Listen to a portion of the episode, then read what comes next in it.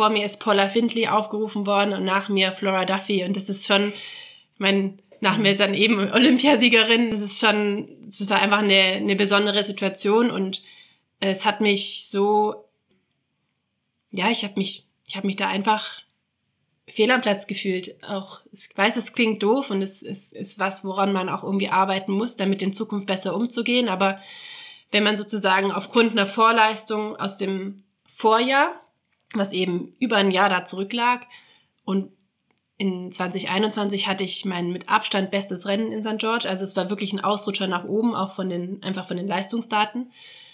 Daran dann gemessen wird in Zukunft, das hat mich so ein bisschen unter Druck gesetzt und ja, hat mich eingeschüchtert.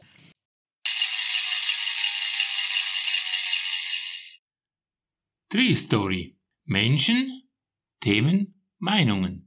Der etwas andere Triathlon-Podcast aus der Schweiz.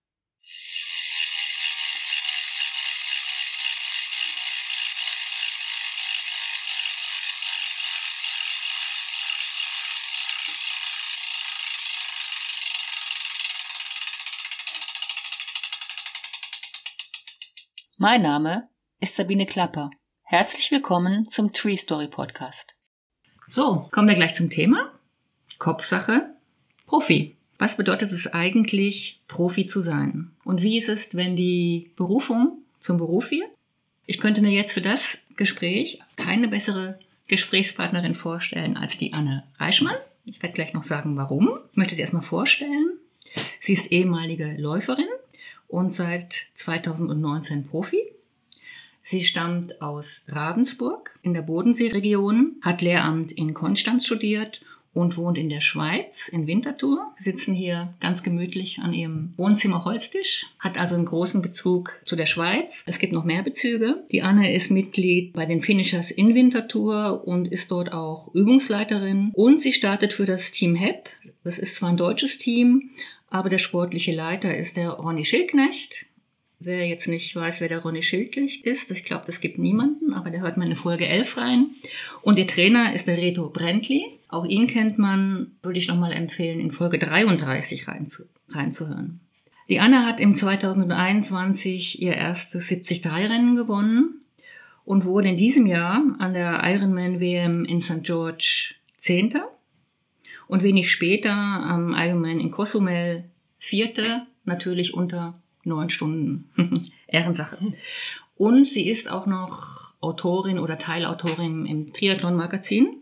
Hallo Anne. Hallo, vielen Dank für die Einleitung. Ja. Die lieben Worte. Und danke, dass du äh, bereit bist, da mit mir über die Kopfsache Profi zu sprechen. Nur ganz kurz, Kopfsache Profi, äh, da gehören ja ganz viele Faktoren dazu, Profi zu sein. Und unter anderem auch der Kopf.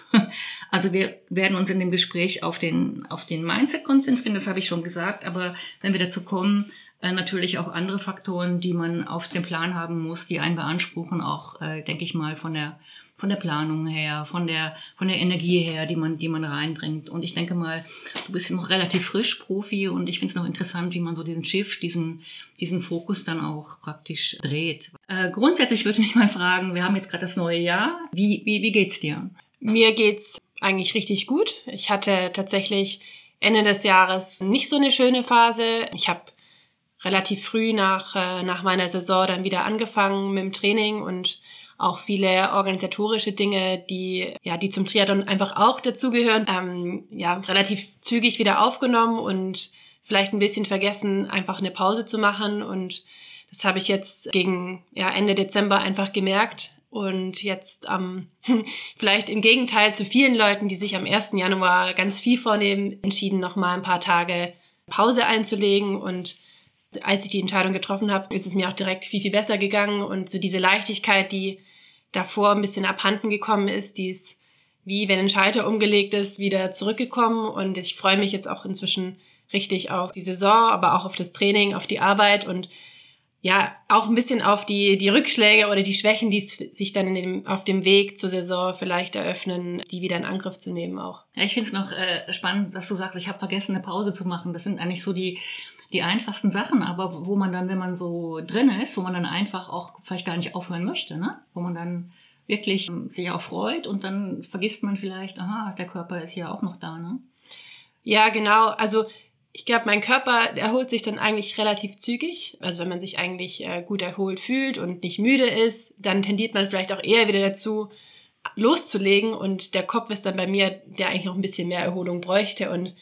Da die Zeichen wahrzunehmen, ist manchmal gar nicht so einfach und äh, die richtig einzuschätzen und dann auch natürlich die richtigen Konsequenzen zu ziehen. Dann würde mich mal grundsätzlich interessieren, der Punkt, wo du dich entschieden hast, Profi zu werden. Kannst du dich dann erinnern und warum hast du dich entschieden? Ja, da kann ich mich gut dran erinnern, wobei es jetzt nicht ein Punkt war, schon ein Prozess. Also ich habe 2018 ähm, meine beiden Examen gemacht, erst Latein im Frühjahr und dann mhm. Sportexamen mhm. im Oktober und dann war schon die Überlegung, gehe ich ins Referendariat 2019 und ich wusste, dass das eigentlich so die wahrscheinlich härteste Phase ist für die Lehrämtler und ich habe mir da schon auch schwer getan, das Triathlon-Pensum unter einen Hut zu bekommen mit dem Studium, dass ich wie eine Entscheidung treffen muss, will ich im Sport was noch erreichen oder gehe ich ins Ref? Und ja, dann hat mich dieser Sport schon so arg gereizt mhm. äh, und auch mit dem, mit dem Hintergedanken, das Ref kann ich auch noch später machen, dass ich dann entschieden habe, gemeinsam mit meiner Familie und auch mit meinem, mit meinem Freund und meinem damaligen Trainer ist nicht die gleiche Person, äh, das hätte ich vielleicht dazu sagen, aber das einfach zu riskieren. Und ich habe mir erstmal zwei Jahre Zeit dafür genommen, weil ich nicht wollte, dass ein Jahr sozusagen das Entscheidende ist. Dass man kann sich verletzen, man kann mit dem Fahrrad stürzen, es baut vielleicht auch unnötigen Druck auf. Aber mir da zwei Jahre Zeit zu geben und zu gucken, wie es einfach läuft, ob mir das Spaß macht, ob ich das tatsächlich kann, das ist schon, ich glaube nicht, dass jeder Triathlet oder jeder Sportler auch Profi sein kann. Ähm, und ja, ich bin im Nachhinein sehr froh, dass ich da den Mut hatte und auch die Unterstützung hatte von den Leuten, die ich gerade angesprochen habe, das zu machen und da ein Risiko auch einzugehen, alles auf eine Karte zu setzen. Mhm. Also bis heute nicht bereut? Nein.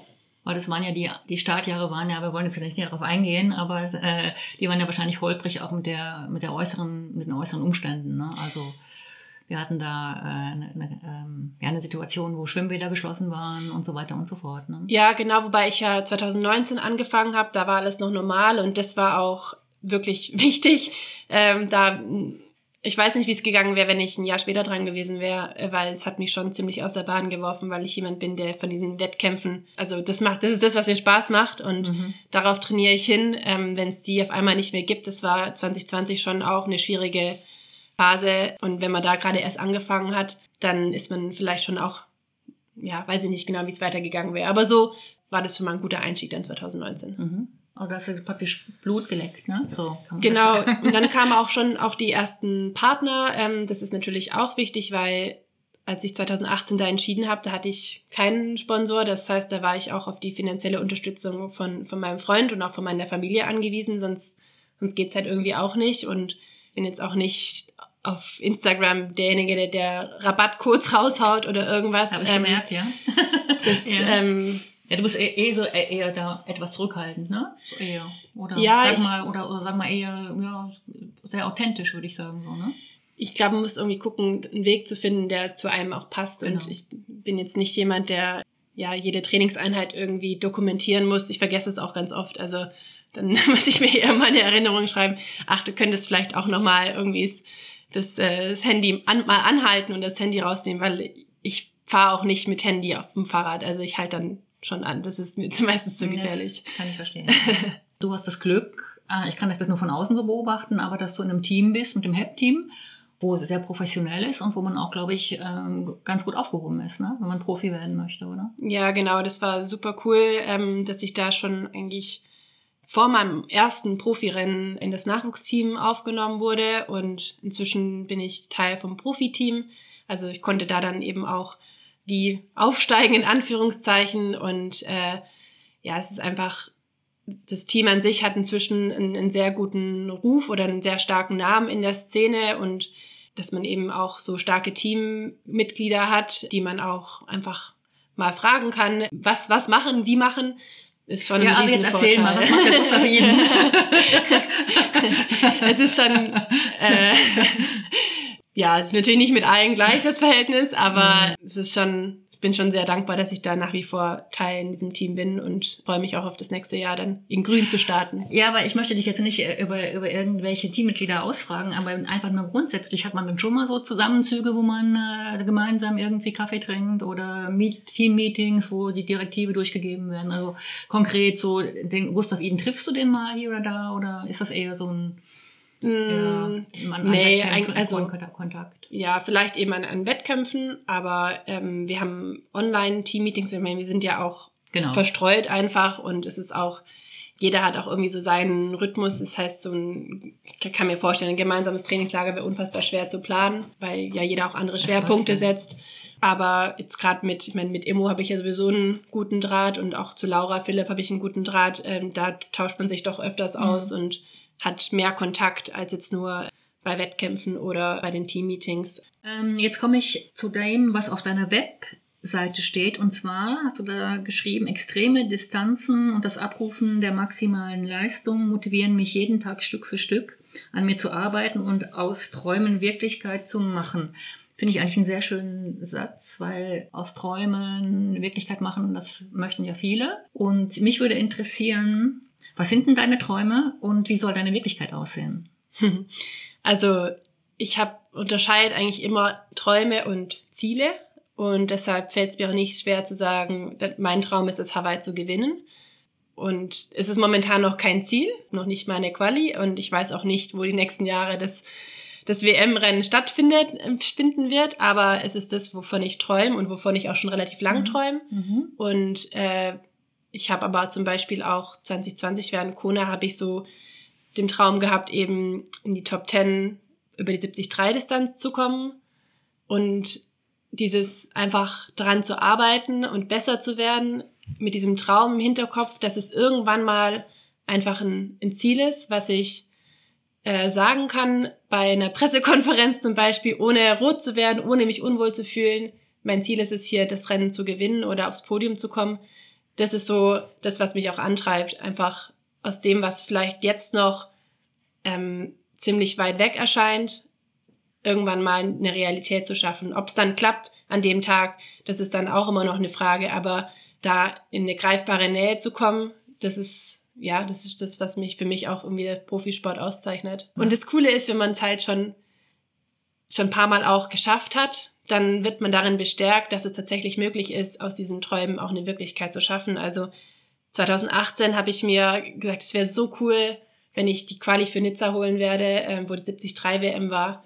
Das hat dann geklappt, ein bisschen überraschend, aber das war so das, was ich immer im Kopf hatte den Winter über. Und dann in, vor Nizza habe ich dann überlegt, okay, ich, Top 20 wäre hier der absolute Wahnsinn. Und ich bin genau 20. geworden. Mhm. Und im Jahr später war dann das Top Ten eben. Ja. Und auch das konnte ich dann erreichen. Und das gibt irgendwie einem auch ein gutes Gefühl, dass man, wenn man wirklich dran glaubt und auch hart arbeitet, dass es dann schon auch passieren kann. Also, dass es nicht so abwegig ist. Ja, das wollte ich nämlich gerade sagen. Du hast gesagt, du hast diese Top Ten irgendwie äh, wie dir vorgestellt oder wie, wie sagt man heutzutage manifestiert irgendwo und dann ist es ja auch passiert. Genau. Das ist Aber man muss schon auch manchmal sehen, so Platzierungsziele oder sich nur an Platzierungszielen festzumachen, ist auch gefährlich, weil ähm, das ist sehr stark davon abhängig, was die Konkurrenz macht, welche Konkurrenz überhaupt am Start steht. Das überdenke ich dann schon auch noch mal kurz vor so einem großen Rennen noch mal neu, was ist hier, was ist hier wirklich realistisch und passe es gegebenenfalls auch noch mal an, weil ja, es bringt nichts, wenn wenn wirklich alle Leute da in jetzt St. George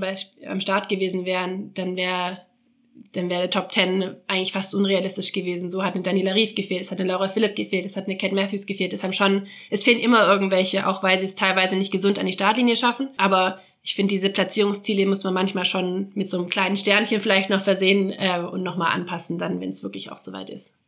Ja, deswegen meine ich auch, dass man so ein gewisses Level hat, wo man dann eigentlich ähm, davon eher auch unabhängig ist. Also dass man weiß, man auch, da kommen wir jetzt noch gleich zu, dass man auch das Selbstvertrauen hat und überhaupt auch vielleicht einen, einen anderen Zugang zu diesen Rennen, oder? Jetzt, jetzt komme ich, äh, wir waren jetzt gerade bei den Träumen und der Wirklichkeit, du hast das schön beschrieben und, und dann kommt plötzlich dann doch nochmal die Wirklichkeit. Mhm. und das ist eigentlich auch der Grund, der hat, äh, ich habe das schon im Vorgespräch gesagt, das hat mich irgendwie wie angesprungen oder fast auch wie gefesselt. Ich lese das jetzt auch nochmal vor, dass du hast das im Triathlon-Magazin, glaube ich, auch geschrieben und ich finde das, ich finde das eigentlich sehr, sehr bezeichnend für das, was passieren kann, wenn man dann plötzlich ein guter Profi wird. Eben, es gibt auf dem Weg zu den Zielen viele Herausforderungen und ähm, du hast geschrieben, es ging da, glaube ich, um die WM in St. George, die 73 im vergangenen Herbst. Ja dass ich mit Startnummer 9 ins Rennen ging und eine andersfarbige Badekappe bekam, hat mich mehr durcheinander gebracht, als ich mir im ersten Moment eingestanden habe. Ich habe mich zwischen all den großen Namen nicht richtig wohlgefühlt. Das ist jetzt für mich ähm, ein Punkt, wo einerseits überraschend ist, weil man denkt, jo, die ist da in dem, in, in, in dem Feld, die, die weiß, was sie kann. Und andererseits denke ich mir, ja, das ist eigentlich selbst, ist eigentlich klar. Man ist, man hat plötzlich einen Sprung gemacht und ist vielleicht dann von sich selbst überrascht. Aber ich möchte da überhaupt gar nichts reininterpretieren, was ich jetzt gerade schon mache, sondern ich, ich wollte eigentlich von dir wissen, was ist da, kannst du das kurz diesen Moment beschreiben und, und wie du da, wie du reingeraten bist und was du nachher dann auch für dich mitgenommen hast? Ja, ich habe mir, ich habe mir ganz lange überlegt, ob ich das mit reinnehmen soll in den, in den Blog, weil es einen schon auch irgendwie verletzlich und angreifbar macht. Es ist eine, eine Schwäche, die ich da in dem Moment auch zugegeben habe, obwohl ich es vielleicht nicht hätte machen müssen.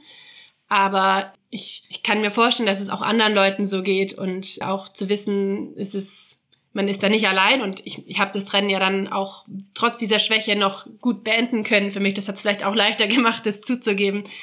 Fand ich irgendwie, ja, es gehört halt zu diesem Rennen auch dazu für mich. Ich möchte dich ungern gerade unterbrechen, aber ich finde es aus meiner Sicht eine extreme Stärke. Also nur das, das, das, mehr, mehr sage ich dazu nicht. Ich finde es eine extreme Stärke, aber du kannst gerne weiter. ja. ja, also dieses, dieses Jahr an sich mit relativ wenig Rennen oder auch wenig erfolgreichen Rennen.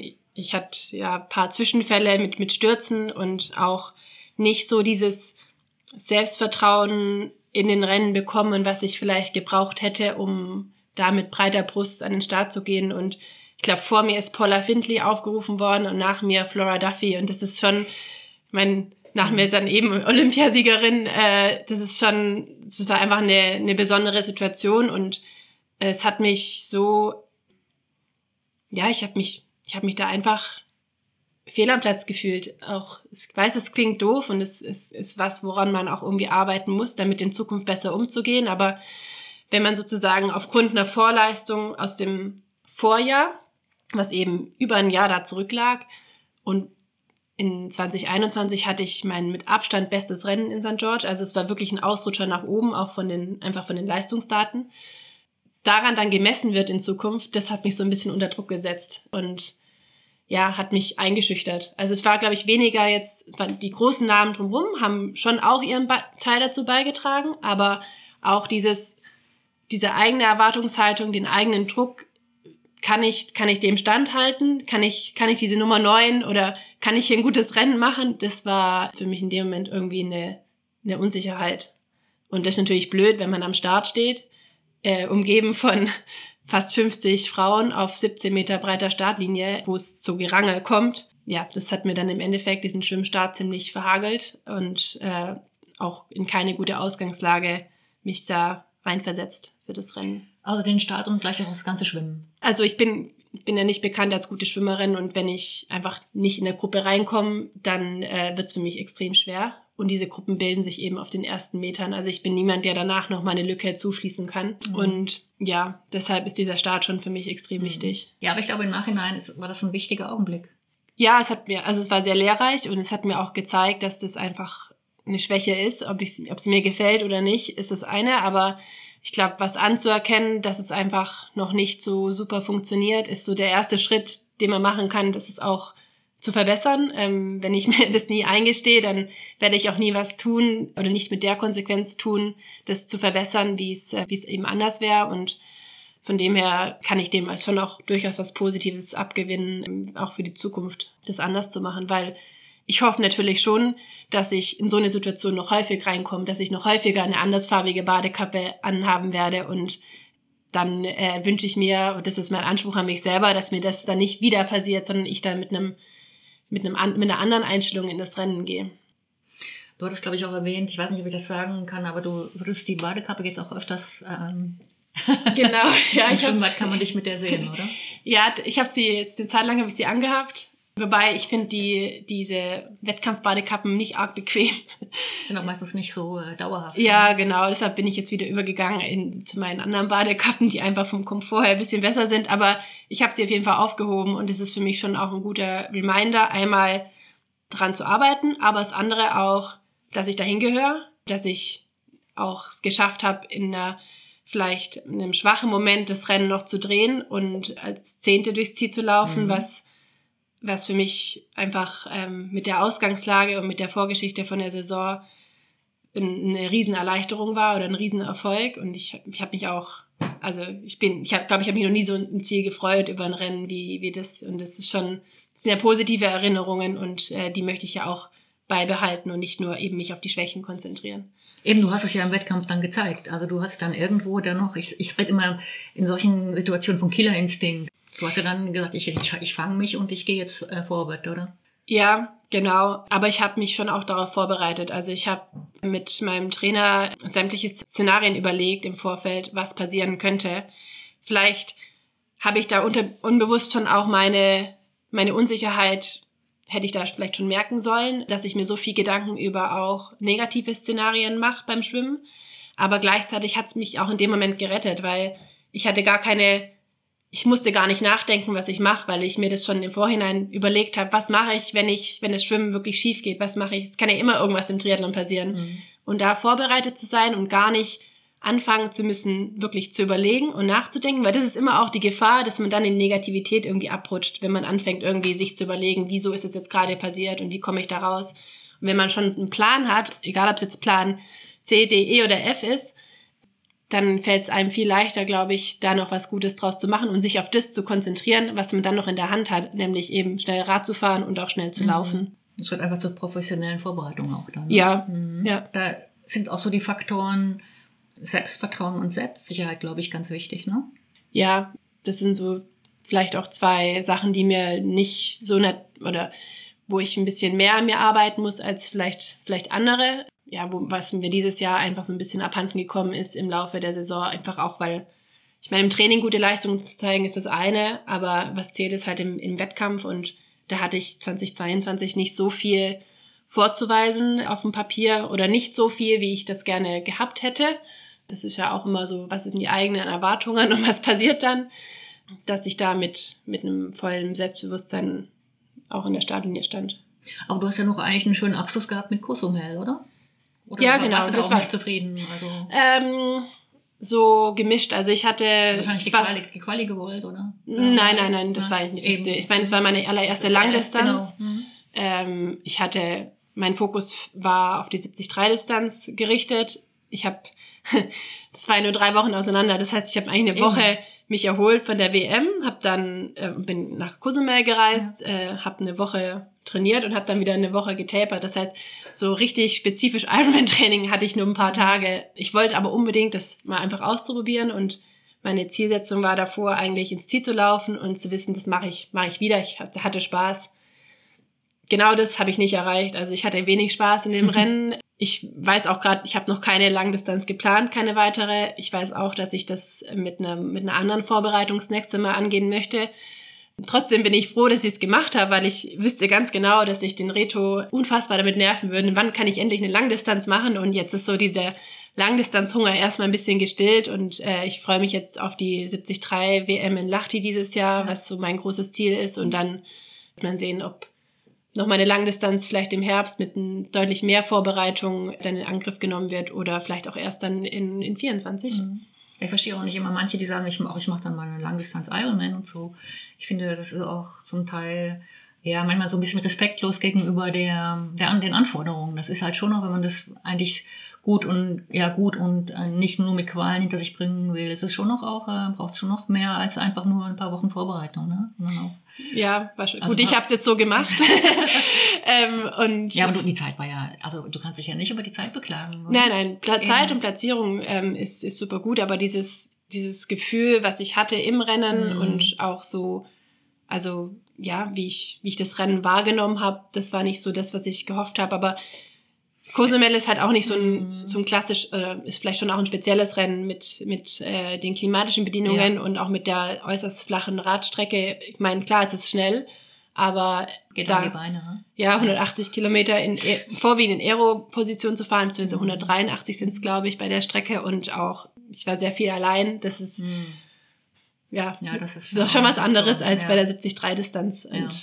Bin mal gespannt. Aber vielleicht komme ich auf den Wettkampf noch gleich zu sprechen über das Thema Ernährung. Da würde mich noch was interessieren. Das habe ich mir noch, habe ich mir noch im Hinterkopf notiert. Das Thema Selbstvertrauen und Selbstsicherheit äh, leitet natürlich zu der Frage über, ob es wirklich notwendig ist, in, in, in dem Bereich, wo du dich jetzt aufhältst, auch vielleicht einen Mentaltrainer oder ja, oder auch andere Techniken vielleicht zu Rate zu ziehen dass man sich da ja eindeutiger fokussieren oder, oder sich selber stärken kann. Ist das ein Thema? Ja, das ist ein Thema. Ähm, steht auch nicht mehr nur auf meiner To-Do-Liste, mhm. sondern inzwischen ähm, habe ich da auch einen Anruf getätigt. Ich hatte allerdings ist noch keinen Termin und ja, ich bin, bin sehr gespannt, was dieses Feld mir noch für, für Möglichkeiten auch bietet. Ich, es gehört irgendwie für mich schon zum, zum Profi-Dasein dazu. Und manche sind da vielleicht, wie beim, beim Schwimmen oder beim Radfahren auch, talentierter als wieder andere und brauchen vielleicht weniger Unterstützung. Das ist ganz individuell. Und ich glaube auch nicht, dass es da einen Ansatz gibt, der für alle, für alle passt. Aber ich, ich freue mich jetzt eigentlich richtig drauf, das auch in Angriff zu nehmen. Und dann wird man sehen, ob es, wie viel es bringt oder ob es einen Unterschied macht oder nicht. Und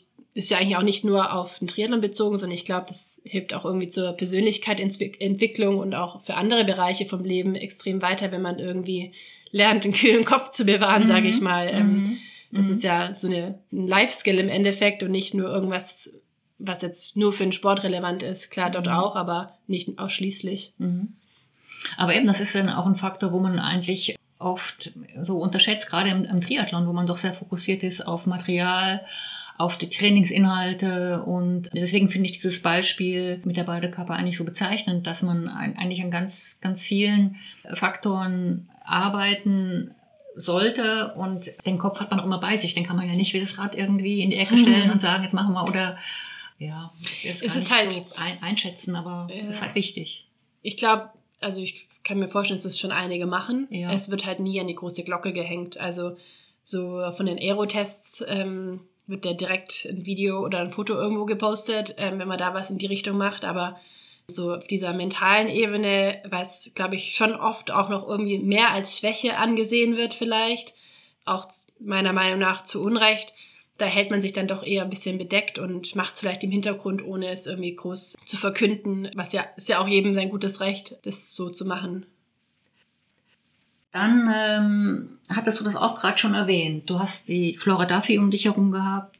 Ja, es ist schon was Besonderes, bei solchen Rennen auf eben die geballte Masse an großen Namen zu treffen. Also ich meine, hier in, in Rapperswil haben, ist ja Daniela Rief auch meistens am Start und auch das ist irgendwie richtig cool, aber das ist halt dann ein Name und in, bei der WM sind es dann irgendwie 10 oder 15 so großer Namen und aber genau das finde ich eigentlich auch oder macht es irgendwie auch aus oder besonders, dass man eben nicht nur, also einfach mit allen am Start steht und sich mit allen messen kann, vor allem zu einem Zeitpunkt, wo die meisten halt auch ihren Höhepunkt haben und das sich mit anderen Leuten zu messen, wenn sie auch an ihrem, in ihrem besten Niveau sind, das finde ich eigentlich das, was, was irgendwie richtig cool ist. Und diese Präsenz, die die teilweise mitbringen, wertet dieses Rennen einfach auch unglaublich auf. Also ich würde jetzt nicht sagen, das ist jetzt nur angsteinflößend. Ähm, es kann ist, ich habe natürlich großen Respekt davor und sehe mich oder habe mich zumindest vor dem Rennen in St. George so nicht so richtig als Teil davon gesehen. Inzwischen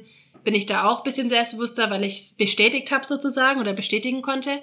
Aber es ist schon irgendwie, also ich finde es deutlich positiv, wenn, wenn so viele äh, richtig erfolgreiche Athletinnen auf einem Haufen sind und gemeinsam das Rennen bestreiten. Es ist auch irgendwie eigentlich eine coole Stimmung davor. Also man, man hilft sich da auch gegenseitig mhm. und auch beim in der Wechselzone davor war ich zwischen Holly Lawrence und Paula Findlay. Das war für mich irgendwie auch so ein, Novum, weil normalerweise ist man doch eher weiter hinten mhm. mit der Startnummer mhm. und auch zu gucken, was machen die so. Ähm, klar, das ist nicht der richtige Augenblick, sich da verunsichern zu lassen in dem Moment, aber trotzdem fand ich es irgendwie spannend zu sehen, dass äh, Paula Findley relativ spät erst in die Wechselzone kommt ähm, und die Taylor Nipp ihre Rolle mitbringt und ein zweites Fahrrad und nochmal Fahrrad fahren geht. Also das sind schon so Sachen, die, ähm, die man sich vielleicht auch so ein bisschen abgucken kann, wie bei solchen Rennen. die machen auch so ihr Ding, ne? Ja, ja, genau. Aber das, also ich glaube, wenn man anfängt, bei der, bei der, bei dem Rennen aufzuhören, sein Ding zu machen, dann kann das mit einer hohen Wahrscheinlichkeit schiefgehen, gell? Äh, wenn man da dann noch irgendwie Experimente macht und was ändert. Das geht selten gut. Ja, und ich bin auch davon überzeugt, dass die, ähm, dass die, ich sage jetzt mal, eins zu eins die gleichen Gedanken haben wie du. Also die checken ja auch ihre, eine Daniela Rief, die ist sich ja auch nicht 100% sicher. Also äh, keiner ist sich 100% sicher. Und die haben auch irgendwo ihre, ihre Zweifel oder sehen so aus, als wenn sie 100% topfit an den, an den Start kommen hm. und haben vielleicht doch irgendwo da das Zipperlein. Also davon bin ich wirklich überzeugt. Äh, für mich, ich weiß nicht, wie, wie das bei den Frauen auf dem Niveau konkret ist, aber bei den Männern kann man das schon eher auch beobachten, dass die dann auch eine gewisse Prä Präsenz markieren, oder? Dass man auch, das sind so, vielleicht so kleine, äh, ich will jetzt nicht sagen Psychospiele, aber dass man sagt, ich bin da und ich bin hier. Mhm. so einfach durch die, durch die Körpersprache auch, mhm. oder? Ja, es gehört auch, gehört auch dazu. Also es ist auch wie ein taktisches Mittel, äh, einfach jetzt nicht, wäre schön blöd, wenn man vor dem Rennen offenlegen würde. Also ich habe die letzten zwei Wochen, konnte ich nicht schwimmen, Radfahren, laufen, weil... ähm, geschlafen habe ich auch nicht. ja, das macht, also ich finde, das, das, das muss man auch nicht machen. Da kann man sich ruhig auch überlegen, was gibt man Preis und was gibt man nicht Preis. Mhm. Auch wenn, ja, dieses dann im Anschluss dann zu sagen, meine Leistung war schlecht heute, weil ich jetzt irgendwie krank war, das hat oft einen negativen Beigeschmack, aber auf der anderen Seite überlege ich mir dann für mich auch, ich meine, wenn, wenn halt eine WM da an einem Zeitpunkt ist, wo sie eben ist, dann und mir davor was passiert, dann kann ich es entweder versuchen, so gut ich kann und ich kann verlieren oder ich starte halt erst gar nicht mhm. und dann würde ich es doch lieber, glaube ich, versuchen. Und ich glaube im Endeffekt, wenn man mit sich selber danach im Reinen ist und sagt, so war es halt, dann ist es auch wurscht, was die was andere Leute dann drüber denken. Genau. Also. Jetzt hast du ja, wenn wir jetzt von Deutschland reden, mit der, mit der Anne Haug, vor allem auch der Laura Philipp noch im, im eigenen Team, wo extrem stark ist. Und zum Beispiel auch der Daniela Bleimehl. Ich habe jetzt sicherlich noch den, die ein oder andere vergessen, wo jetzt wirklich äh, auch gut sind. Frauen um dich rum, wo wirklich stark sind. Würde mich mal interessieren, treibt das an, weil man kommt bei den Männern ja was Ähnliches beobachten. Du das? Also ich nehme es ein bisschen anders wahr, mhm. dass ich jetzt nicht irgendwie ähm, versuche, da mit den Namen, die du gerade genannt hast, im, im Training oder irgendwie zu markieren, wer der Bessere ist. Erstens, weil wir trainieren ja nie zusammen. Genau. Ähm, es macht mhm. schon jeder sein, sein eigenes Ding. Ich finde es eher so, dass es ein oder mich als vielleicht noch Athletin, die noch nicht ganz so erfahren und erfolgreich ist wie die drei, die du gerade genannt hast, für mich ähm, es einfacher macht, auch so Ziele zu formulieren weil ich sehe, die im, im eigenen Land, die vielleicht mit einer, gerade bei der Laura, die eine ähnliche Vorgeschichte hat, nicht schon immer Triathlon zu machen und erst relativ spät auch schwimmen gelernt hat, die hat es geschafft, in die Weltspitze vorzudringen mhm. und da um, um die Titel zu kämpfen. Und es fällt mir viel leichter, an den Traum zu glauben, wenn ich, wenn ich sehe, dass jemand das schon geschafft hat und dann auch die gleiche Sprache spricht und man sich natürlich auch bei ja, auch bei kleineren Wettkämpfen manchmal über den Weg läuft. Also Anne Haug habe ich zum Beispiel das erste Mal 2017 in Heidelberg beim Heidelberg Man getroffen und das war, das werde ich nicht vergessen, zu, zu jemand, mit so jemandem ein Rennen zu starten und ich glaube, das war meine irgendwie zweite olympische Distanz. Also es war schon ganz, noch ganz am Anfang und es war irgendwie richtig cool. Man ist halt einfach ein bisschen nahbarer, äh, wenn, wenn die Konkurrenz im eigenen Land irgendwie da ist. Ich glaube, das ist eigentlich für mich so der größte Vorteil, nicht unbedingt jetzt diesen Antrieb zu haben, ich muss, äh, ich muss jetzt irgendwie bessere Trainingsleistungen erbringen. Es inspiriert offensichtlich. Ja, genau. Und was ich auch interessant finde, die sprechen die gleiche Sprache. Es ist halt schon noch wichtig, dass sich man vielleicht auch in dem Bereich, wenn die gewisse Gefühle oder, oder, oder Befindlichkeiten ausdrücken, dass man das auch genau aufnehmen kann, dass man vielleicht in anderen Sprachen nicht so, nicht so der Fall ist. Oft, ja, ne? ich finde es manchmal schwierig, eben wirklich in, also ich spreche, würde ich sagen, auch gut Englisch, aber eins zu eins auszudrücken, hm. wie es mir wirklich geht, hm. fällt mir in Deutsch natürlich viel, viel leichter und äh, das in Worte zu fassen. Und gleichzeitig muss man schon auch sagen, diese Dichte von wirklich erfolgreichen Athletinnen und Athleten im Triathlon in Deutschland hilft natürlich auch jüngeren Athleten ungemein, weil sie so eine Infrastruktur schon erschaffen haben durch ihre Präsenz, durch auch ähm, Sponsoren, die sie an Land gezogen haben, die nach wie vor im Triathlon äh, aktiv sind, dass, mhm. ähm, dass es Nachwuchsteams gibt, dass es Rennen gibt wie Challenge Rot oder auch Ironman Frankfurt, die wo einfach ein Riesenhype ist, wo Fernsehübertragungen mhm. sind, das, das gibt es ja in anderen Ländern gar nicht. Also mhm. das ist schon auch ein Riesenvorteil für jüngere Athleten, die nachkommen. Also Challenge Rot wäre auch schon mal ein Wettkampf, wo du mit liebäugelst oder wo du im Hinterkopf hättest? Ja, also ich hätte da schon richtig Bock mal. Dieses Jahr wird es nichts, weil das mhm. ist vom Termin her, glaube ich, äh, zwei oder drei Wochen vor der 73 ja. WM. Das äh, funktioniert nicht für mich, aber ähm, ich versuche eigentlich dieses Jahr auch vor Ort zu sein, wenn es äh, ja, zeitlich klappt. Ich versuche mir das Wochenende freizuhalten, weil ich mir das gerne auch einfach mal angucken möchte, äh, wie, wie eine Langdistanz halt auch ablaufen kann. Und ja, bin sehr gespannt. Jetzt noch zum Thema Kopfsache. Ich stelle mir das so vor, wenn ich jetzt Profi-Triathletin bin, dass eigentlich alle Faktoren wichtig sind. Also meine Gesundheit, meine, meine Ernährung. Das heißt, ich muss eigentlich jede, ich übertreibe jetzt mal, 24, ähm, 24 Stunden, sieben Tage in der Woche, muss ich gucken, was mache ich? Mache ich da nicht zu viel? Mache ich da nicht zu wenig? Esse ich das Richtige? Vielleicht kann ich mich jetzt da anstecken äh, gehe ich, da gehe ich lieber nicht hin. Also das heißt, ich, ich überzeichne das jetzt mal, dass ich äh, ziemlich kontrolliert bin, allein schon durch, ähm, durch die Trainingstool, die ich habe, wo ich jeden Pulsschlag eigentlich auswerten kann. Aber auch, dass man sich selber eigentlich auch kontrolliert und sagt, das mache ich jetzt lieber nicht. Ich lege die, ich leg die Füße hoch und, und, und bleib zu Hause oder so, dass man sich selber praktisch 24 Stunden, sieben Tage in der Woche in so ein Programm reingibt. Wie siehst du das? Es ist, es ist schon so, dass es der, der Triathlon ist nicht nur ist nicht nur ein Beruf in dem Fall, sondern es ist irgendwie eine, eine Lebenseinstellung, mhm. die auf der einen Seite extrem viele Vorteile ähm, bietet und schöne Seiten, aber schon auch dieses, dieses ganzheitliche in Anspruch nimmt, dass man eben ja schon in wie so einem Raster ist und wenn du kannst dieses Raster schon auch verlassen, aber es beeinflusst halt dann ähm, vielleicht die, die Trainingseinheit am nächsten Tag. Also ich kann mir natürlich schon überlegen, ob ich am Abend irgendwie auf den Geburtstag gehe und da spät ins Bett komme. Und das, es wäre auch falsch zu sagen, das darf man gar nicht machen, aber man muss sich schon auch im Klaren sein, dass dann vielleicht am nächsten Morgen die Einheit dann nicht eher eine lockere Einheit anstehen sollte und nicht eine, nicht eine intensive. Und das ist auch genau das, was mich am, mich müde macht dann am Ende von der Saison, dass ich einfach auch äh, wie keine, keine Energie mehr habe, immer mich an diese, an diese, an meine eigenen Regeln sozusagen auch zu halten. Also, äh, dass ich auch mal Lust habe, einfach irgendwie Beachvolleyball spielen zu gehen und das, mein am Ruhetag hätte ich schon Zeit, aber mhm. die Frage ist halt, das beansprucht halt auch keine Ruhe, gell? Und mhm. ja, und deshalb ist für mich auch diese Offseason ganz arg wichtig, weil da habe ich dieses, dieses 24-7, was du gesagt hast, eigentlich ja gar nicht. Und das nutze ich da dann aber auch aus. Also da gucke ich dann, wenn ich Lust habe, abends wach zu bleiben und wenig zu schlafen, dann mache ich das genauso. Und wenn ich auch keine Lust habe, mich zu dehnen, dann mache ich das dann auch nicht in der Offseason, um auch wieder Kraft zu sammeln für, damit ich das dann wirklich neun oder zehn Monate auch wirklich konsequent machen möchte und nicht nur muss. Ja, ich finde das auch ein ganz wichtiges Thema, diese Selbststeuerung. Ich meine, du hast zwar noch, da kommen wir vielleicht auch gleich noch dazu, du hast, du hast einen Trainer, der, der dich natürlich mitsteuert, aber in erster Linie steuerst du dich ja doch auch selbst und dass man sich auch bewusst ist, ich muss und möchte mich da steuern. Und also ich kenne das jetzt äh, von mir persönlich, dass ich das alles weiß und man, man kennt die Faktoren, man hat das sogar studiert und, und persönlich beachtet man überhaupt nichts, sondern man, man rennt wieder gegen die Wand. Du bist, du bist ja auch Mensch und du möchtest ja auch irgendwie gewisse Sachen erreichen, aber dann kommt der Verstand und sagt eben vielleicht besser doch jetzt mal auf die Bremse gehen, oder?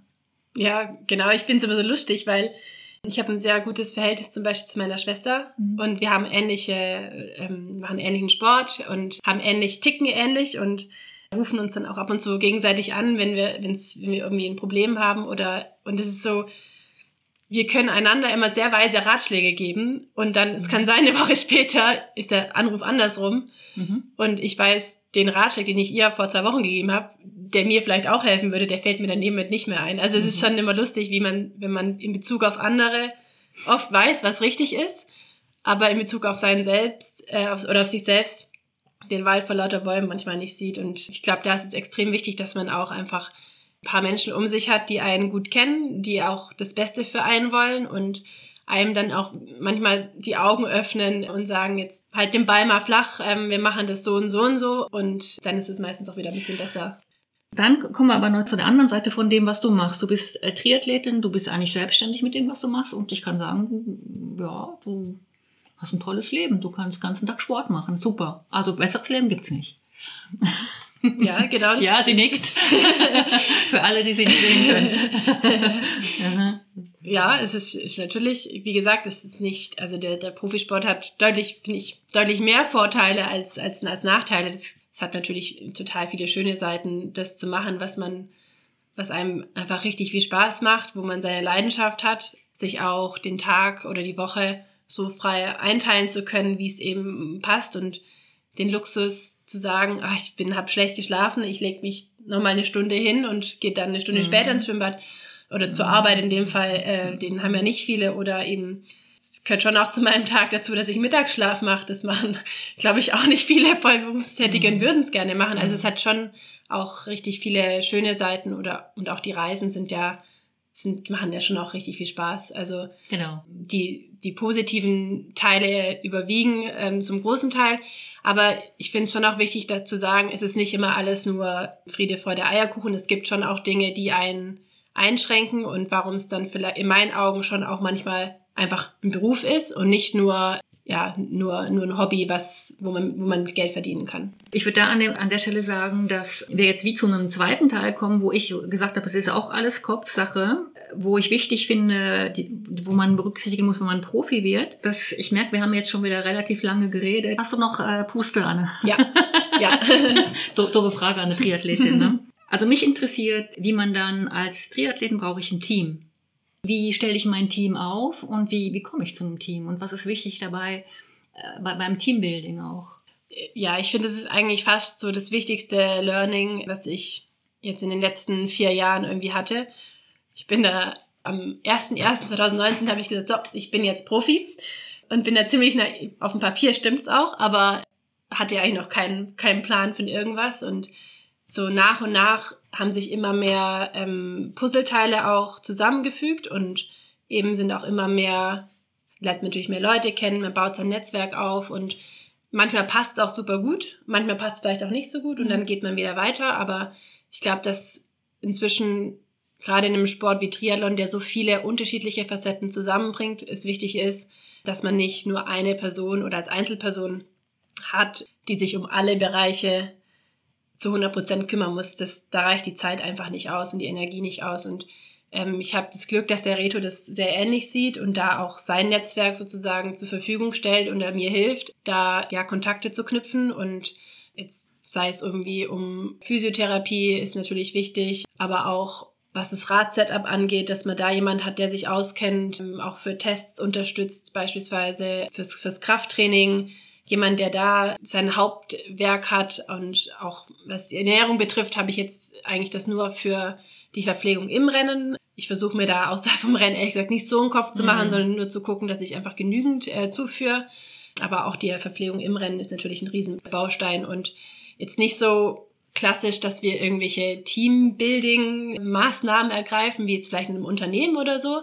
Aber gleichzeitig ist es natürlich schon wichtig, dass man zu allen ein gutes Verhältnis hat und sich auch mit, mit allen einfach austauscht oder jetzt auch eben, als ich gesagt habe, ich, ich möchte eine kurze Pause nochmal einlegen, das war der erste Schritt, war eben alle zu informieren und es ist aber dann auch total schön, das Feedback, was zurückkommt, sei es jetzt vom, vom Manager oder vom, vom Schwimmtrainer, dass die eigentlich alle das gleich sehen und sagen, das ist gut, macht es so und einen dann nochmal bestärken. Ähm, das finde ich ist schon auch sehr viel wert und das ist auch was, was man vielleicht nicht im ersten Blick irgendwie erkennt, dass die Person so gleich tickt und einem da das zwischenmenschlich einfach so passt. Mhm. Und manchmal macht man vielleicht auch, hat man eine Person, wo man dann ähm, später wieder merkt, okay, es funktioniert vielleicht doch nicht. Aber das ist dann auch nicht schlimm, sondern ähm, das passiert einfach. Mhm. Und, und dein Team ist jetzt soweit vollständig, oder?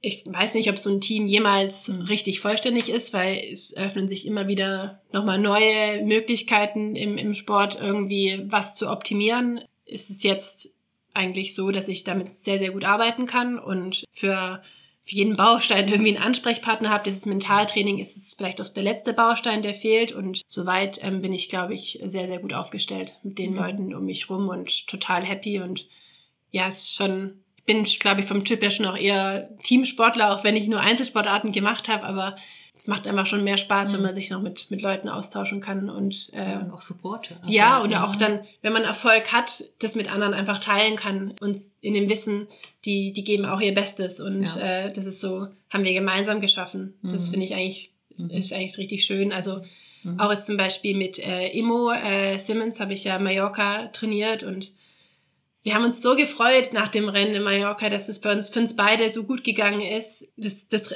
also selbst wenn ich gewonnen hätte und, und Immo nicht da gewesen wäre, es wäre für mich, für mich nicht so schön gewesen, wie das mit ihr einfach zu teilen und beide, dass beide happy sind. Also das mhm. fand ich schon, mhm. das gehört irgendwie dann auch dazu und macht den Sport nochmal ein bisschen schöner. Wir haben jetzt letztes Jahr nur das Trainingslager Mallorca zusammen gemacht. Das waren im Endeffekt mhm. dann drei Wochen. Und da hat es einfach ja super gut funktioniert. Mhm. Die restliche Zeit vom Jahr hatten wir beide so unsere mhm. Baustellen, sie mit ihrer OP und ich mit ja, den Stürzen. Genau. Aber es ist total toll, wenn das dann klappt und dann auch so gut funktioniert natürlich. Mhm. Äh, dann würde mich natürlich noch interessieren, ähm, weil ich muss sagen, der Reto Brentli, ich finde das einen unglaublich guten Trainer. Also der weiß sehr viel und kann das auch richtig, richtig einordnen. Wie kam der Kontakt zustande? Der Kontakt kam während 2020, während Covid im Frühjahr.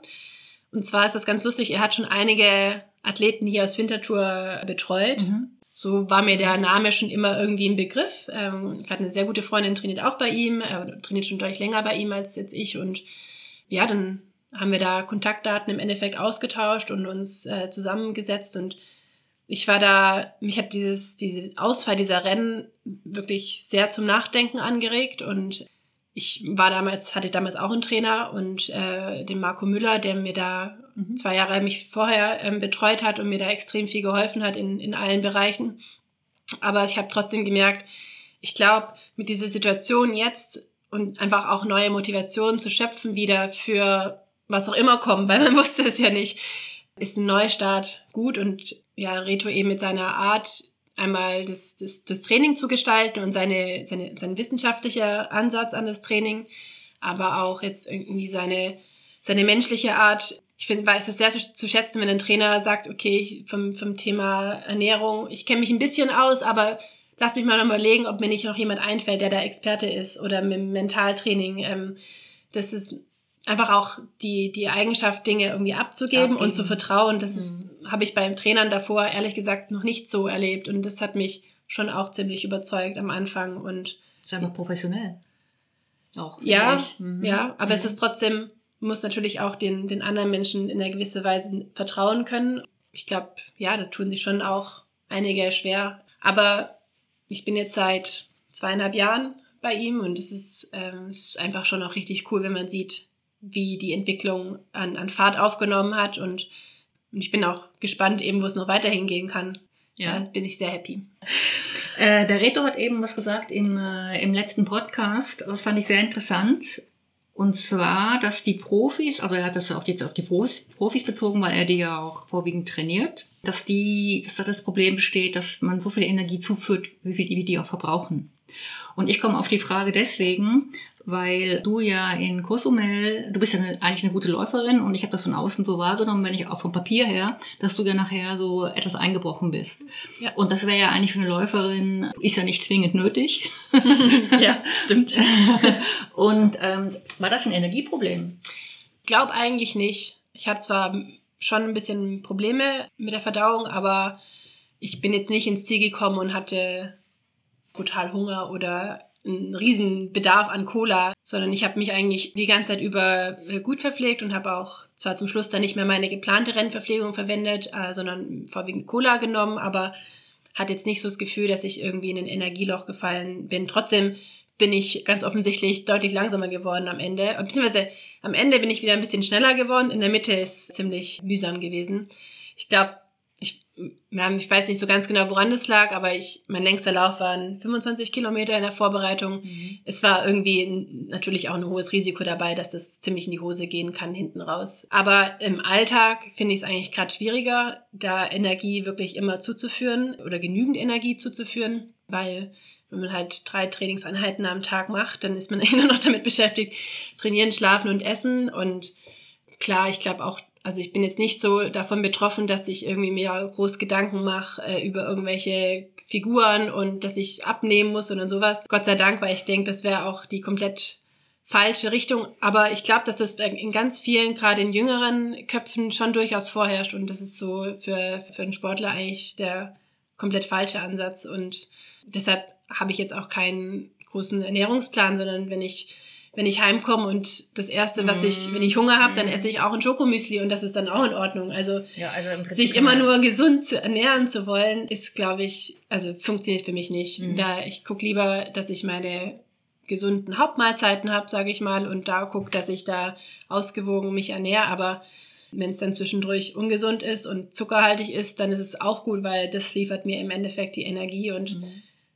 der Mika Not hat es so schön gesagt bei der Selfie-Schneid irgendwie, ich weiß nicht mehr genau die Kalorienanzahl, aber die 5.000 oder 6.000 Kalorien nur mit Obst und Gemüse zuzuführen, also geht das nicht. geht halt nicht. Also mhm. deshalb isst man halt irgendwas anderes, was einfach schnell lieferbare Energie bietet und das ist dann auch in Ordnung. Aber dann war es in dem Fall eher die Marathonerfahrung, wo vielleicht noch ja ausbaufähig ist. Ja, glaube ich, glaube ich auch. Ja. Man kann bestimmt auch die Ernährung da noch optimieren, dass ich meine, ich meine, die geplante Wettkampfverpflegung bin ja bei Winforce und komme damit auch super gut zurecht, aber ich habe es halt einfach auch noch nie über die lange Dauer geübt im Training davor. Und das ist natürlich besser als dann die letzten letzte Stunde nur noch Cola zu trinken, aber im, in dem Fall ja war das ist eben so passiert, wie es passiert ist. Und ich glaube habe das eigentlich auch gar nicht so schlecht dann gemacht, dass ich da einfach jede Verpflegungsstation angehalten habe und mich halt da dann genommen habe, was ich kriegen konnte in dem Moment. Und von dem her war das, glaube ich, würde ich es mir vielleicht zu einfach machen zu sagen, es lag nur an der Energie. dann hatten wir noch ganz kurz auch beim, das hat im Lereto mal gesagt, dass äh, viele gar nicht wissen, was in so einem Profifeld eigentlich abgeht. Und wir hatten ein kurzes Vorgespräch und du hast mir gesagt, äh, da gibt es schon Situationen, gerade auch auf dem Bike, wo äh, ja, wo einen auch überraschen können als, als Profifrau, denke ich mal. Oder ja, es gab genügend Szenen dieses Jahr ähm, mhm. und ich glaube auch, dass inzwischen vielleicht, ja, weiß ich, dank diesem Jahres ähm, doch viel Negatives auch aufgefallen ist bei der Regel, beim Regelwerk, aber ja. auch bei der Regelumsetzung dank auch der vermehrten Live-Übertragungen und es ist schon als, als Profi, wenn man damit sein Geld verdienen möchte, ist inzwischen einfach auch ein bisschen, wird da ein bisschen anderer Wind als vielleicht, ich weiß es nicht, ich bin ja selber nicht lange als Altersklassenathletin gestartet, aber es ist schon, gibt schon auch immer wieder unschöne Szenen, die unfair sind und aber auch gar nicht nur unbedingt von Athletenseite, sondern ich finde, es gibt schon noch einige strukturelle Sachen, die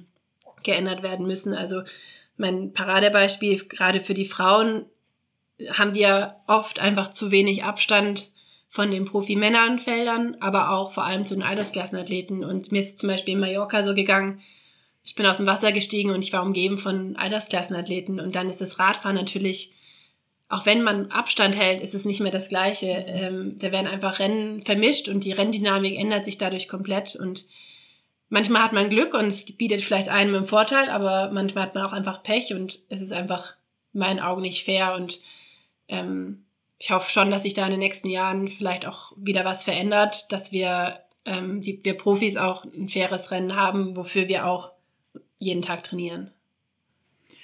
Ja, ich kann mir das auch vorstellen, dass, wenn ich jetzt auch sehe, was da vorbeigelaufen ist, da komme ich jetzt gleich noch zu, dass der Zeitplan einfach gemacht wird vom, vom Schreibtisch aus. Dass man vielleicht gar nicht das vor dem Auge hat, was das überhaupt bedeutet. Ja, also das ist wahrscheinlich auch gar nicht einfach, das nachvollziehen zu können, wenn man es sich einfach schon mal erlebt hat. Ich weiß auch nicht, ob es mir auffallen würde, wenn ich jetzt eben nicht da diverse Rennen gemacht hätte. Aber es ist schon, es ist auch nach vorne zu den Profimännern, es ist auch blöd. Also wenn dann die, die Spitze der Frauen mit den Profimännern zusammen auf dem Rad fährt, ist es ist irgendwie in beide Richtungen blöd. Und deshalb fand ich das Rennen jetzt in St. George eigentlich auch so cool, weil das war das fairste Rennen, was ich mhm. jemals erlebt habe. Auch wenn dort es auch strittige Entscheidungen gab, der, mit der India Lee, dass die eine äh, mhm. Zeitstrafe bekommen hat. Das ist, auch da muss man irgendwie gucken. Also es ist, ich möchte auch nicht den Kampfrichtern immer die Schuld zuweisen, weil das sind ja riesengroße Triathlon-Fans, die ihre Freizeit opfern und äh, am Wochenende auf, bei Temperaturen oder bei Wetterbedingungen auf dem Motorrad sitzen, äh, sich einen abfrieren, damit wir Athleten einen schönen Tag haben. Also ich finde, immer nur zu sagen, der Schiri hat falsch entschieden, ist auch zu einfach. Die machen, versuchen auch ihr Bestes und haben teilweise einfach auch nicht die Möglichkeiten, weil es wen zu wenig sind oder keine Kameras haben oder weiß was ich was, da wirklich alles richtig zu machen. Aber ich hoffe schon, dass ich da in den nächsten Jahren vielleicht auch mit dem Druck von, von Athletenseite da Probleme aufzuzeigen, sich dann doch hoffentlich noch was verändert. Aber wenn ich jetzt, ich sag jetzt mal, wenn ich jetzt von dem ausgehen würde, wie ich handeln würde, dann würde ich auch als auf dem Motorrad als Schiedsrichter macht mir das doch mehr Spaß, wenn ich dem Athleten oder der Athletin was vermitteln kann, dass sie fürs nächste Rennen weiß, du hast den oder den Fehler gemacht.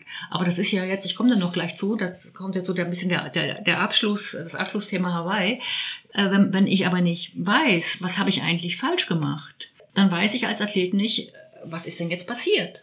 Mhm. Und ich, ich komme da gerade jetzt auf die, es geht ja um, um die Laura Philipp, wo ich jetzt e, extrem, ich, ich weiß es jetzt nicht, ob, ähm, ob es, ob es die, die Zeitstrafe zu Recht war oder nicht. Ich persönlich halte sie jetzt, ohne dass ich jetzt wirklich näher kenne, für eine, für eine korrekte Athletin, was das ich so wahrnehme. Und sie erhält in, in Hawaii aber kein Feedback, was sie falsch gemacht hat. Und das finde ich das ist so eine kleine Entmündigung, muss ich sagen. Ja. Und ich komme da eben noch drauf, im Triathlon-Magazin hat sie ja das Interview gegeben, wo ich finde, das wäre sehr, hat sie sehr tief blicken lassen, dass sie das auch sehr beschäftigt, das kann ich nachvollziehen. Und dass sie jetzt einfach auch dieses Regelwerk studiert. Aber mhm. wie geht's denn dir damit? Ja, das ist natürlich also unfassbar schwierig, damit umzugehen und da dann auch wieder Motivation zu finden, eben nach so einem Erlebnis dann weiterzumachen. Also ja.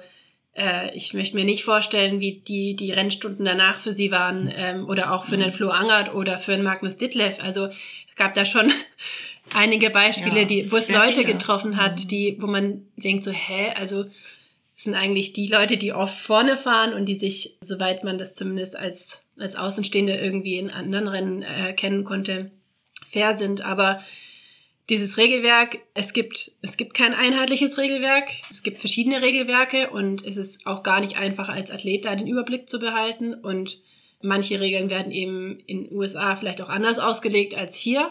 Und das ist auch, das ist eigentlich der erste, das erste Problem, dass wir so viele verschiedene Regeln haben. In St. George war die Wassertemperatur niedrig und die Lufttemperatur ja sehr niedrig. Laut World Triathlon hätte man das Schwimmen verkürzen müssen.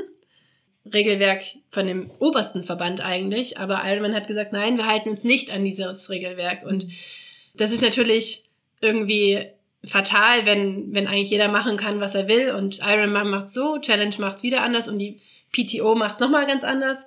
Da kommst du als Athlet ja eigentlich gar nicht mehr mit und dann ist es immer noch Ländersache. Deutschland hat andere Regeln als Frankreich und so weiter.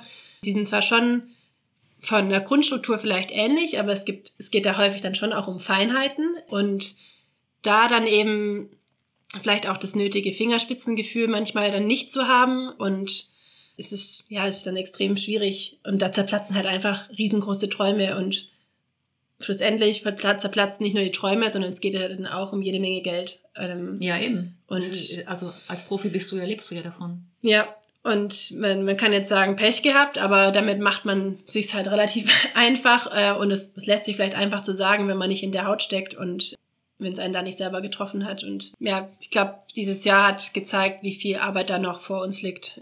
Du hattest vorhin gesagt, deine Träume sind, ist schon auch die Ironman WM auf Hawaii, die 23 dort stattfinden wird, nur für die Frauen.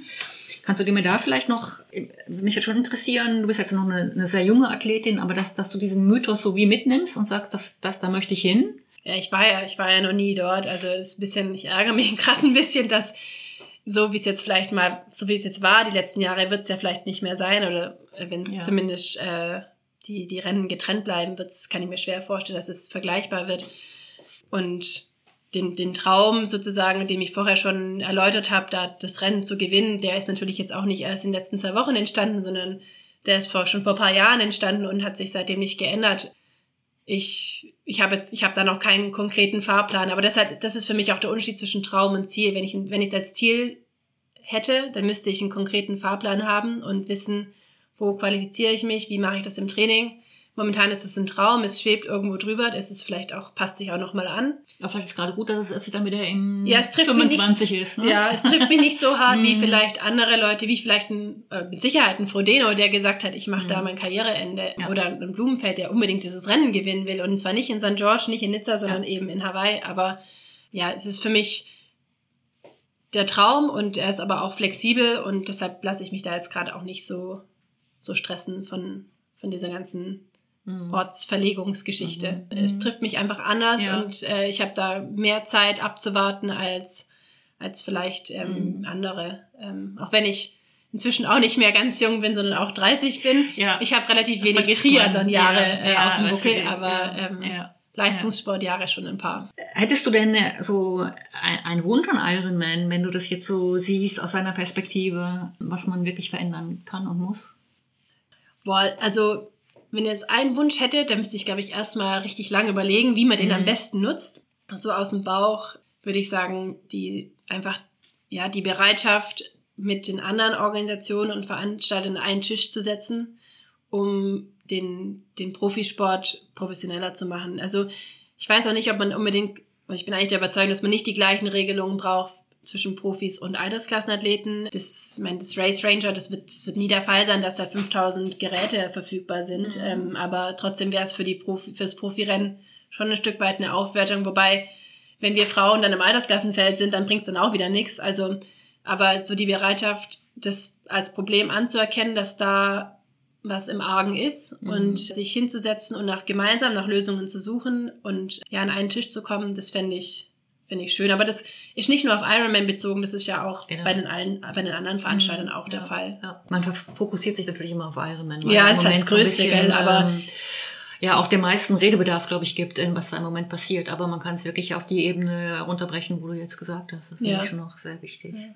Ja, und dann ganz zum Schluss. Ich mache den Podcast ja unter anderem oder eigentlich nur deswegen, weil ich finde, es gibt so viel spannende Triathleten, wo eine tolle Geschichte haben und dass die wirklich das Potenzial haben, auch andere zu inspirieren. Wenn du das jetzt so hörst, du wirst vielleicht auch beobachtet oder du stehst für was, man nimmt dich zum, zum Vorbild für dieses oder jenes. Wofür, wofür würdest du gerne stehen oder wodurch würdest du gerne inspirieren? Das ist lustig, weil ich versuche, ich nehme mir nicht das Ziel, andere zu inspirieren, weil ich glaube, das geht irgendwie nach hinten los, sondern ich versuche, das so zu machen und so auch das, die, die Teile vom Leben, die ich nach außen trage, das so authentisch wie möglich zu machen und dann eben auch zu sagen, dazu gehört eben auch zu sagen, es ähm, läuft vielleicht gerade nicht so, wie es wie ich es gerne hätte und das ist aber auch in Ordnung. Also da nicht irgendwie das Gefühl zu haben oder das Gefühl zu vermitteln, Schwäche zuzulassen, ist wieder eine Schwäche. Also, sondern eher das so zu machen oder so zu zeigen, wie ich es eben mache. Und wenn jemand sich damit identifizieren kann und da was mitnehmen kann, dann ist es richtig schön. Aber ich habe jetzt nicht so eine Botschaft, wo ich sage, mhm. okay, mein Ziel ist es mit meinen Posts und mit meinem, das, mit dem, was ich nach außen trage, den Leuten das zu vermitteln ich weiß nicht, ich, vielleicht funktioniert es bei ein paar, aber ich glaube, bei mir wird es eher äh, irgendwie stachsig wirken und dann wahrscheinlich seine Wirkung auch ziemlich verfehlen. Das wird mir jetzt auch erst so bewusst, wo ich jetzt die Frage so gestellt habe, weil wenn man sich so vornimmt, ich stehe für etwas, dann wirkt es dann auch leicht gekünstelt mm, wahrscheinlich, oder? Mm. Oder angestrengt. Gut, es sind schon, gibt schon Themen, die einem wichtiger sind vielleicht als anderen. Also ich meine, das Thema Nachhaltigkeit ist für mich schon wichtig. Das habe ich auch groß auf meinem Anzug stehen und ich möchte auch also das auch würdigen und nicht einfach äh, in der Weltgeschichte rumfliegen, ohne mir einen Kopf zu machen. Ich habe schon auch überlegt, ob ich fürs Trainingslager nach Thailand fliege oder nicht und davor nach Förte, aber irgendwie muss ich mir halt schon auch sagen, vielleicht reicht es dann auch nach Mallorca zu gehen oder einfach äh, einen Trainingsblock hier in der Schweiz irgendwo einzulegen, wo, wo ich genauso gut trainieren kann, wo ich meinem Job als, als Profi gerecht werde, aber wo ich nicht so die CO2-Emissionen habe, wie wenn ich jetzt ja ans andere Ende der Welt fliegen würde. Und genauso ist es schon auch bei den, bei den großen Rennen. Klar, wenn die WM in den USA ist, dann muss ich da hin. Aber ich kann mir natürlich auch im Vorhinein überlegen, mache ich vielleicht, bin ich längere Zeit in den USA, mache ich dort Rennen, mache ich dort ein Trainingslager, um nicht die ganze Zeit hin und her fliegen zu müssen. Und das bin ich jetzt mal gespannt, wenn auch die, die Termine von der PTO verkündet werden, auch wie die verteilt sind, weil das ist so ein bisschen was, was ich jetzt letztes Jahr ein bisschen kritisch empfunden habe, dass eben Edmonton Kanada, dann Collins Cup Europa und dann drei Wochen später wieder Dallas, ja. dass man da eigentlich, wenn man alle Rennen machen möchte, schon am Hin und Her fliegen ist. Und bei der Super League ist es ja noch viel extremer, die mhm. dann innerhalb von drei Wochen auf, weiß ich, wie viele Kontinenten sind. Das ist natürlich nicht zeitgemäß und ja, da hilft es aber auch nur, wenn, wenn man sich als Athlet irgendwie in die Pflicht nimmt und überlegt, wie kann ich vielleicht das so lösen, dass ich, dass ich mein, meinen Ansprüchen als Profi gerecht werde, aber trotzdem noch irgendwie die Nachhaltigkeit nicht ganz unter den Tisch kehre. Also. Also ich habe dich jetzt sowieso, muss ich sagen, sehr, sehr klar und sehr bewusst erlebt und ich glaube, da, ich spüre das, das steckt sehr viel Potenzial drin. Ich wünsche dir, dass du das entfalten kannst die mhm, nächsten Jahre. Dankeschön, ja. Und wünsche dir alles Gute für den Weg.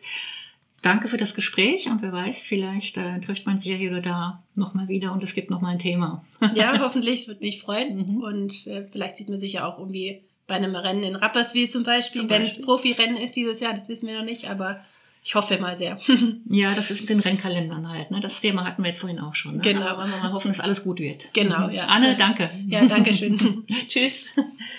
Falls dir die Folge gefallen hat, empfehle mich doch weiter. Falls du meine Arbeit wertschätzen möchtest oder falls du Anregungen hast, Links und E-Mail-Adresse findest du in den Show Notes. Herzlichen Dank. Bis bald.